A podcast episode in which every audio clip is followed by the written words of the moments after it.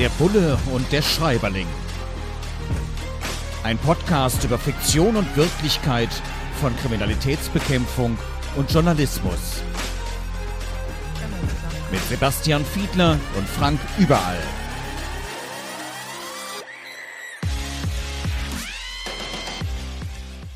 Der Bulle und der Schreiberling. Herzlich willkommen zu einer neuen Folge unseres Formats äh, im Audio und auch bei Kivon als Video. Diesmal geht es um Jo Nesbo und es geht um Blutmond. Harry Hole ermittelt und das ist mittlerweile schon Bestseller. Und ähm, ja, wir sprechen heute mal drüber, wie realistisch ist das denn, was da dargestellt wird? Es ist zum Teil ja ein ordentlich blutrünstiger Krimi. Man kriegt auch ein bisschen Angst. Ähm, es geht um eine Figur, einen entlassenen Polizisten, der als Privatermittler dann jetzt unterwegs ist, aber natürlich immer noch ähm, ganz gut ähm, in der Polizei vernetzt ist. Und ja, ziemlich heftige Szenen. Es geht um Parasiten und was damit dann angestellt wird. Wir wollen ja die Inhalte nicht zu sehr spoilen. Bei mir ist Sebastian Fiedler, unser Bulle hier im Podcast. Frank überall mein Name, ich bin der Schreiberling. Und ähm, ja, wir gucken jetzt mal, wie das mit der Realität ist. Und wenn man innerhalb der Polizei aufsteigt, wenn man also nicht mehr einfacher Beamter ist, sondern irgendwo dann eine Führungsposition hat, da wird hier beschrieben, da passt man auch so ein bisschen seinen Kleidungsstil an. Äh, ist das tatsächlich so? Hast du das auch so beobachtet, dass die Leute dann plötzlich Anzug tragen oder sich zumindest zumindest ein bisschen äh, ordentlicher kleiden? Ja, also wer das abstreitet, der äh, hat es nicht mitgekriegt, würde ich sagen. Was sich ein bisschen relativiert, wie allgemein in der Mode, man sieht das ja bei uns beiden auch, ist das Tragen von Krawatten. Also das, es, es gibt ich, einen einzigen Termin ja. im Jahr, äh, wo ich eine Krawatte trage. Das ja. ist der Empfang beim Bundespräsidenten. Ah, ja, Aber ansonsten in der Tat bin ich ähm, und beim Presseball äh, tatsächlich eine Fliege. Aber, Aber früher jedenfalls, früher konnte man das tatsächlich daran erkennen, dass diejenigen, die vorher im gehobenen Dienst unterwegs gewesen sind, dann aufgestiegen sind oder es gibt ja auch welche, die waren vorher in Spezialeinheiten, die haben jetzt auch nicht äh, ständig Krawatten getragen, ganz im Gegenteil. Und dann machen die dieses Aufstiegsstudium und sind dann im höheren Dienst, so nennt man das. Und da passt sich schon der Kleidungsstil so an. Also ich sag mal, Anzug, das ist schon so das Normale. Und in, das ist dann jetzt heutzutage, glaube ich, so ein bisschen persönlicher Stil, ob man eine Krawatte dazu wählt oder nicht. Aber das kann man erkennen, das stimmt, gut beschrieben. Ja, für uns vor der Kamera ja. ist das auch Arbeitskittel. Ne? Jetzt wird ähm, auch beschrieben, dass es natürlich immer wieder Ermittlungen gibt, wo Menschen unter Verdacht stehen. Und wenn die in der Öffentlichkeit stehen, wenn die auch eine große Firma haben, Geschäfte machen, dann kann sich das natürlich schädlich auswirken. Und natürlich ist jeder subjektiv immer erstmal unschuldig. Aber wenn jetzt wirklich einer möglicherweise unschuldig ist, hier ist es noch, wie gesagt, wir wollen ja nicht spoilern, hier ist es eben dann auch, die Frage steht im Raum, ist der Mensch unschuldig oder nicht? Und wenn das wirklich so ist, ich kann mir vorstellen, dass man sich da manchmal dann auch ein bisschen Gedanken macht. Also ich gucke zumindest als Journalist immer ganz genau hin, was gebe ich dann in die Öffentlichkeit? Man möchte ja keinen vorverurteilen. Es ist eine unglaubliche Verantwortung, auch für uns als Berufsstand. Wie ist denn das eigentlich bei euch? Ihr sagt, ich bin Beamter, mir doch alles egal. Nee, nee, nee, nee. Also das, das spielt natürlich eine ganz, ganz besondere Rolle. Also das kann man sich auch leicht vorstellen. Denkt dir mal ein DAX-Unternehmen aus, aus, ist das völlig egal welches und das würde Ermittlungen geben. Das hat es ja in der Vergangenheit schon mal jetzt gegeben. Jetzt können wir Gerüchte in die Welt setzen. also dann wirkt sich das im Zweifel auf den Aktienkurs aus sogar. Das ist schon so und das, äh, deswegen ist man da sehr, sehr sensibel. Das ist der eine Punkt. Trotzdem muss man die Ermittlungen natürlich machen, aber man achtet auch bei der Öffentlichkeitsarbeit natürlich dann darauf, seitens der Staatsanwaltschaft und bei der Polizei. Es gibt aber auch die andere äh, Thematik. Äh, ich kann mich auch an Themen erinnern, wo Betrüger, Leute, die Kriminalinsolvenzen hingelegt haben, dann versuchen, den Sicherheitsbehörden die Schuld in die Schuhe zu schieben. Also nach dem Motto, wenn ihr jetzt nicht gekommen wärt und durchsucht hättet, dann wäre ich auch gar nicht pleite gewesen. Ihr habt das jetzt alles verursacht und versuchen sozusagen den schwarzen Peter als Verteidigungsstrategie auf die andere Seite zu schieben. Das gibt es auch, beide Facetten auch nicht gerade nett. Ja, äh, Journalismus hm. spielt auch eine große Rolle hier ja. in diesem Buch von Jo Espe. Ähm, Blut, Mond, du, du, hast dir da auch ein paar Stellen angeguckt. In der ähm, Tat. Damit wir auch darüber mal Tat. sprechen mein, können. Mein Spruch von früher wäre ja gewesen, ich stelle hier die Fragen. Das ist ja bei uns häufig eben andersrum. Aber jetzt habe ich tatsächlich mal ein paar Gelegenheiten. Und eine, die kennt man ja, die, die Szenerie kennt man auch äh, aus der Bundespressekonferenz. Ja? Also vorne sitzen Menschen, die in diesem Fall von der Regierung, aber es gibt ja natürlich auch andere Pressekonferenzen, äh, welche die hier auch auch beschrieben sind. Und äh, heutzutage machen sich dann viele Journalistinnen und Journalisten zu eigen, dass sie sich das einfacher machen und schreiben nichts mit, sondern halten das Handy hoch und filmen die Szenerie mit und dann können sie, haben sie es hinterher konserviert. Aber die Figur im Buch, äh, die hat Stift und Zettel lieber. Also wie war es denn so bei dir und wie ist deine Erfahrung mit den anderen Kollegen? Wie machst du das? Eher Zettel und Stift oder Handy genau, raus? Es war nicht, es ist auch. Ich bin ja, ja tatsächlich als Journalist auch noch unterwegs, auch bei Pressekonferenzen. Ja. Aber äh, ja, also Handy hochhalten, da, da, also da, ich habe das auch gelesen, diese Stelle, und gedacht, mein Gott, was wollen die damit? Wollen die möglicherweise wirklich filmen und das dann irgendwo auf Sendung bringen? Mhm. Weil die Qualität ist natürlich da. Wenn man einfach die Hand mit dem Handy hochhält, nicht besonders toll. Also mhm. da braucht man schon ein Stativ, da braucht man schon äh, ein ordentliches Equipment. Äh, es einfach mitlaufen zu lassen, um den Originalwortlaut nochmal nachhören zu können, ja, da reicht Audio und da reicht es, das Handy hinzulegen. Ansonsten ist es bei mir auch tatsächlich so, dass ich ein Mensch der Schrift bin. Ähm, da kann ich dann später auch viel, weiter, viel besser weiterarbeiten. Mhm. Und vor allem kann ich mich darauf konzentrieren, an der Pressekonferenz wirklich teilzunehmen. Denn teilzunehmen bedeutet ja dann auch mitzudenken und auch kritische Fragen zu stellen. Und äh, wenn ich dann da, also ich muss manchmal tatsächlich bei Pressekonferenzen auch selber drehen. Ähm, bei manchen geht das. Da, wo es komplizierter wird, äh, würde ich dann lieber ein Team einkaufen und wirklich sagen, nee, ähm, ich möchte mich darauf konzentrieren und eben genau diese Fragen stellen, weil gleichzeitig mit allen Gerätschaften, Handy mhm. hochhalten und äh, dann irgendwie äh, Frage stellen und sich noch was notieren, finde ich schwierig. Hat das bei dir nicht auch den Effekt, den man so vom Spickzettel kennt? Wenn man was tatsächlich handschriftlich geschrieben hat, dann ist man auch konzentrierter und hat das nochmal hinter in Erinnerung. Das geht mir jedenfalls so. Ich weiß nicht, spielt das bei dir auch eine Rolle? Ich, ich, ich habe das, hab das in meiner Jugendzeit tatsächlich zum äh, Exzess getrieben. Ich habe nämlich immer Spickzettel gemacht, die aber eigentlich für mich Lernzettel waren. Und ich habe, ich habe mich morgens, also vor allem im Studium, habe ich mich morgens in ein Café gesetzt vor der Klausur und habe diesen gesamten Zettel mindestens einmal abgeschrieben mit der Hand.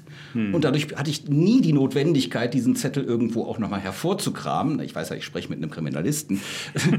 also insofern, äh, ja, in der Tat, wenn man das aufgeschrieben hat, nimmt man es nochmal ganz anders hm. auf, nimmt es ganz anders mit und kann ganz anders damit hm. arbeiten. Hm. Es, es, gibt noch eine andere Szene, die mich wirklich äh, zum Schmunzeln gebracht hat, so ein bisschen. Ähm, wir unterhalten uns ja häufig darüber, was äh, Journalistinnen und Journalisten tun, äh, um Klicks zu produzieren, um die Reichweite zu verlängern. Und es gibt eine Szene, da unterhalten sich die Protagonisten darüber, dass ein Doppelmord ja doppelt so viel Klicks bringen könnte wie ein einfacher. also was ist denn da wohl dran an der These? Ja klar, wenn es einen Serienmord gibt, möglicherweise ja. sogar, dann äh, ja, ist die Aufmerksamkeit der Öffentlichkeit natürlich höher. Äh, es, es, wird dann auch darüber reflektiert, wenn es bekanntere Leute sind, die umgebracht mhm. werden. Ja, natürlich, klar, das ist so. Es ist aber echt zynisch, das dann sozusagen in eine Verbindung zu setzen und zu sagen, jetzt hoffen wir mal, dass das so ist. Also das ist etwas, was äh, mir und ich glaube auch dem weitesten Teil Teil meines Berufsstandes dann doch sehr fremd ist. Hm, verstehe. Schatz, ich bin neu verliebt. Was? Da drüben. Das ist er. Aber das ist ein Auto. Ja, eben. Mit ihm habe ich alles richtig gemacht. Wunschauto einfach kaufen, verkaufen oder leasen. Bei Autoscout24. Alles richtig gemacht. Der Bulle und der Schreiberling. Wir beschäftigen uns heute mit Jo Nespe und äh, Blutmond und schauen mal, wie ist es da mit der Realität, die dargestellt wird. Unterschiedliche Aspekte gibt es hier und ähm, unter anderem äh, wird dann berichtet, dass jemand, der sich eben von einem Vorwurf entlasten möchte und der Polizei nicht so richtig traut, dann einen Privatermittler einschaltet. Also Geld ausgibt, ne, Geschäftsmann hat Geld und sagt, komm, ich setze da selbst einen dran, ähm, nämlich Harry Hole. Also diese Hauptfigur, die dann auch etwas kantig ist, sich mit Polizei auskennt. Und ähm, ist dir das auch schon mal aufgefallen? Ist das schon mal untergekommen in deiner aktiven Kripo-Zeit, dass dann zur Aufklärung, weil man euch misstraut hat, Privatermittler, Detektivinnen und Detektive eingesetzt wurden von sozusagen der anderen Seite, der unter Verdacht stehenden Seite? Dazu gibt es ja eine wichtige Grundbedingung, die erfüllt sein muss. Derjenige oder diejenige muss über ordentlich Geld verfügen. Das kostet ganz schön viel Geld, wenn man das machen will. Dadurch ist man aber nicht automatisch kriminell. Nee, deswegen ist man nicht kriminell. Aber ich wollte sagen, das schränkt die Anzahl dieser Fälle eben ein. Also nicht jede Beschuldigte, nicht jeder Beschuldigte hat die Möglichkeiten, über das, was man so für Verteidigung schon ausgeben muss, ähm, überhaupt noch solche, so viel Geld in die Hand zu nehmen. Deswegen gibt es, glaube ich, nicht so viele Fälle. Es gibt einige, an die ich mich erinnert fühle, wo es tatsächlich Situationen gab, wo aus unterschiedlichen Quellen parallel noch mal was angestoßen worden ist. Das waren gar nicht immer nur diejenigen, die unter Verdacht standen. Ich kenne auch Fälle, die vielleicht sogar zahlenmäßig häufiger sind. Ich weiß gar nicht, ob es dazu eine Untersuchung gibt, wo Geschädigte und Opfer das tatsächlich getan haben, weil sie ähm, entweder gesagt haben, ich bin nicht zufrieden mit den Ermittlungen, die der Staat jetzt hier betrieben hat, oder nochmal in eine andere Richtung selber eigene private Möglichkeiten ausnutzen sollten. Das ist etwas, was mir bisher häufiger untergekommen ist. Das ist keine statistische Auswertung, aber es gibt solche Facetten, so will ich das beschreiben, glaube ich. Ich will aber auf einen Punkt, auf den muss ich unbedingt zu sprechen kommen. Ich glaube, der interessiert auch die Zuhörerinnen Zuhörerinnen und Zuhörer und Zuschauerinnen und Zuschauer, muss man jetzt ja auch noch dazu sagen. Ähm, weil das war jetzt rund um diese großen Einsätze mit den Reichsbürgern ja nochmal ein großes Thema war in den letzten Wochen. Immer mal wieder poppte das auf. Und das ist die Frage, woher haben eigentlich Journalistinnen und Journalisten ihre Quellen. Du kannst es jetzt mal allen erzählen, wie ihr das immer so macht. Also habt ihr einen dicken Geld Rindslederkoffer mit Geld in der Hand und sagt und geht dann entweder zu Behörden, da ist das bestimmt am schwierigsten und sagt, wir brauchen jetzt mal Informationen, wann der nächste Einsatz passiert. Hast du einen interessanten Fall? Ich brauche mal was zum Berichten oder so. Ich glaube, das ist für alle ein ganz großes Mysterium. Ich vermute, du wirst es nicht vollständig aufklären können, aber das taucht hier auch auf natürlich. Ja, die Frage, wo kommt die Quelle her? Der Koffer ist nicht aus Rindsleder, sondern aus Schlangenleder. Das okay, reflektiert verstehe. schöner. Nein, also der Geldkoffer. Ja. Nein, in der Tat, ähm, also Geld für Informationen zu zahlen ist äh, nicht nur kriminell, sondern auch der Pressekodex schließt das aus und das ähm, machen seriöse Journalistinnen und Journalisten nicht. Hier im Buch wird ja auch thematisiert, es kann sein, dass man eine persönliche Beziehung hat und dass man letzten Endes äh, eine Polizistin, einen Polizisten unter Druck setzt, weil man irgendwas gegen ihn in der Hand hat. Auch das habe ich in meinem mittlerweile schon recht langen Berufsleben so nicht erlebt. Aber was tatsächlich vorkommt, ist, dass man natürlich aus unterschiedlichsten Quellen Informationen bekommt. Also auch von Rechtsanwältinnen und Rechtsanwälten, von Gerichten. Es sind jetzt so viele Menschen beteiligt an solchen Ermittlungen und später dann auch am Strafprozess, dass äh, irgendjemand dann schon plaudert. Ja, und dann muss man einfach viel telefonieren. Mhm. Und wenn dann auch zum Beispiel in der Pressestelle der Polizei oder bei Ermittlern, mit denen man da mal sprechen darf, gibt es auch Hintergrundgespräche beispielsweise, äh, wenn die dann merken, oh, der weiß schon sehr viel, äh, dann tun sie sich auch schwer zu lügen. Denn das dürfen sie faktisch auch nicht. Und wenn wir ihnen das später nachweisen können, kann das, und das habe ich in der Tat auch schon mal durchexerziert, kann das später bei der Behördenleitung richtig Ärger geben. Also aktiv lügen ist nicht in der mhm. Pressearbeit von mhm. Polizei, Staatsanwaltschaften, Gerichten. Und das ist eigentlich der Punkt, wo man auch professionell aufrichtig und anständig ähm, an die Informationen kommen kann. Das geht. Mhm. Ah, gut, also haben wir einen Teil jedenfalls schon mal entzaubert, glaube ich. Und äh, also, äh, was ich auch spannend finde an diesem Buch, ist, ist quasi auch nochmal so ein kleines sozialwissenschaftliches oder medienwissenschaftliches Pro-Seminar. Allerdings hier übertragen auf den Bereich der Kriminalistik. Also unsere beiden Welten kommen da gerade richtig schön zusammen. Mhm. Confirmation Bias. Das ist ein Begriff aus der Sozialwissenschaft. Da geht es darum, dass ich sozusagen eingefahrene Denkstrukturen habe. Und sagen wir mal ehrlich, wir wollen alle Komplexität reduzieren, wir wollen es uns einfach machen. Und deswegen neigen wir dazu, vielleicht nicht Vorurteile zu haben, aber doch relativ schnell uns eine Situation einzufühlen und dann eben auch ja, zu meinen, das ist jetzt so. Ist in der Kriminalistik schwierig, ist im Journalismus sowieso schwierig. Und es wird hier beschrieben, um das zu überwinden, diesen Confirmation Bias zu überwinden, dass man eben auch, wenn die Theorie extrem einleuchtend klingt jetzt in den Ermittlungen, trotzdem noch mal ganz bewusst eine andere anzustoßen, nicht um das Team zu ärgern, sondern um einfach genau äh, einfach mal durchzudenken, was kann denn noch dran sein, weil manchmal ist es eben nicht so, wie man auf den ersten Blick glaubt. Gerade bei Krimis, ne, bei Page-Turnern, mhm. also da, wo die Geschichte sich auch weiterdrehen soll, es ist, es ja fast Voraussetzung und ich glaube im realen polizeilichen Leben auch. Ne? Tatsächlich, ja. Also man, man kann das auch vereinfacht beschreiben, äh, wie die Kriminalistik ja, ich bin da auch so Sozialwissenschaftler. Äh, ich, ich versuche das sozusagen aus der Perspektive der Kriminalistinnen und Kriminalisten zu beschreiben. Man würde gedanklich so vorgehen und auch das auch tatsächlich in Akten so schematisieren, dass man bestimmte Spuren untersucht. Also eine Spur kann sein eine Zeugenaussage, es kann eine gegenständliche Spur sein.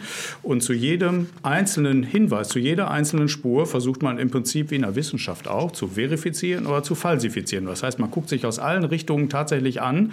Ähm, ist das vom Tisch? Das kennt man aus dem Tatort und aus Krimis, bezogen auf Alibi zum Beispiel. Also stimmt das oder stimmt das nicht? War der wirklich da oder da? Lässt sich das bestätigen? Und wenn das falsifiziert ist, dann kommt die vom Tisch und man konzentriert sich sozusagen auf die andere. Das ist so eine Methodik, mit der man versucht, natürlich diese Vorurteile rauszukriegen, indem man die Dinge so gut wie möglich objektiviert und sich dadurch immer näher tatsächlich dem Tatgeschehen und den Tätern annähert. Jetzt machen wir schon so lange Bulle und Schreiberling. Ja. Du bist noch motiviert? Ich bin wahnsinnig motiviert. Das ist ja, wunderbar, bis, bis weil dann brauchen wir dann brauchen wir das Schöne ist im Video bei kivon.com kann man sich jetzt die Haarspitzen auch mal genau anschauen.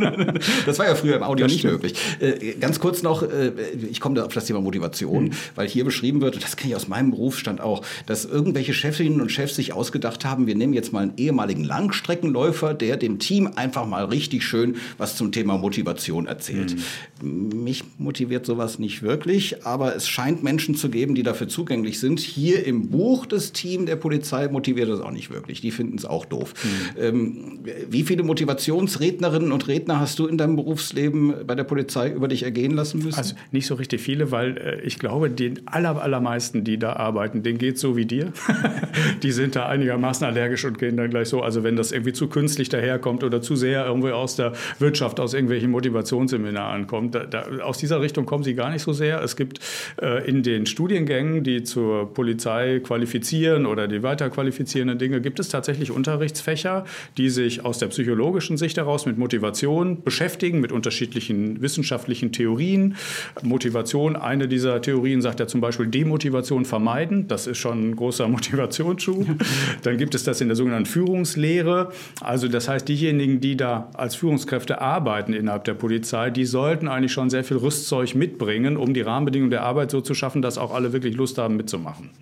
Wunderbar. Und du hast immer noch Lust. Das heißt, in 14 Tagen gibt es die nächste Folge. Das können wir hiermit zusagen von der Bulle und der Schreiberling. Herzlichen Dank, dass ihr zugehört, zugeschaut haben, dass Sie zugeschaut oder zugehört haben. Jo Nespe, Blutmond, Harry Hole ermittelt mal wieder. Erschienen im Ulstein Verlag. Jetzt hier unser Buch der Woche.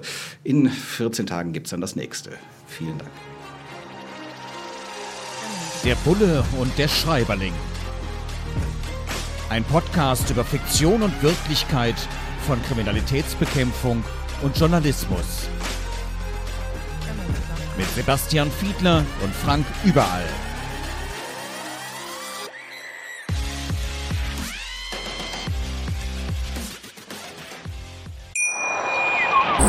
Schatz, ich bin neu verliebt. Was? Da drüben. Das ist er. Aber das ist ein Auto. Ja. Mit ihm habe ich alles richtig gemacht. Wunschauto einfach kaufen, verkaufen oder leasen. Bei Autoscout24. Alles richtig gemacht.